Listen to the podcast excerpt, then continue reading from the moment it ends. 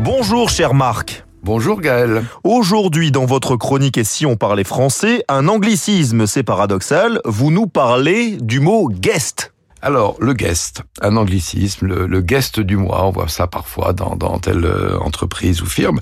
Euh, bon, il se trouve que nous avons en ancien français le verbe inviter depuis le XIVe siècle et depuis le XVIIIe siècle le nom qui en est tiré, un invité. Bon, donc ces formes sont assez anciennes pour qu'il n'y ait pas lieu de leur substituer la forme anglaise guest. Donc évitons le guest du mois, car transformer un invité en guest ne le rendra pas plus prestigieux, de même qu'il est probable que même avec l'antéposition de l'adjectif qui est propre à l'anglais, un special guest ne sera jamais plus brillant qu'un invité spécial. Ah, merci beaucoup Marc, je vous dis à demain avec grand plaisir. Dans quelques secondes, David Doucan, les coulisses de